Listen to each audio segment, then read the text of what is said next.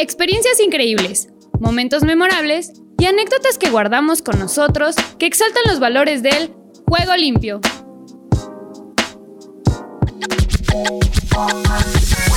Soy Minerva Jiménez Romero de la Facultad Iztacala. Eh, estudio biología y estoy en el equipo representativo de Pumas Ballroom. Justo en junio cumplió un año. El año pasado, a finales, tuvimos una competencia internacional eh, en línea.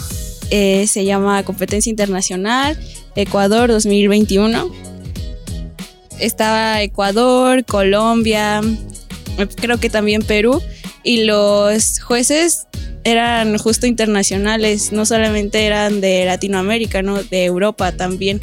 Estuvo rara la experiencia porque justamente antes de competir yo le dije a mi maestra Monse que no me sentía, o sea, como que no tenía ganas, la verdad. Dije, ay, me dices que no, mi coreografía no. O sea, no sé, no me sentía muy segura. Y ella me dijo, no, tú, tú aviéntate, tú dale.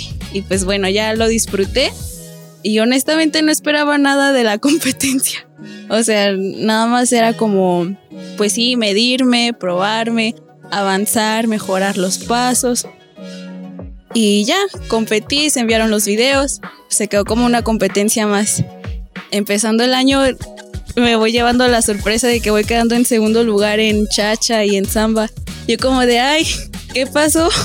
Pues yo creo que aquí lo que uno tiene que apreciar es, es, justo la experiencia, confiar en el proceso, confiar en tus profesores.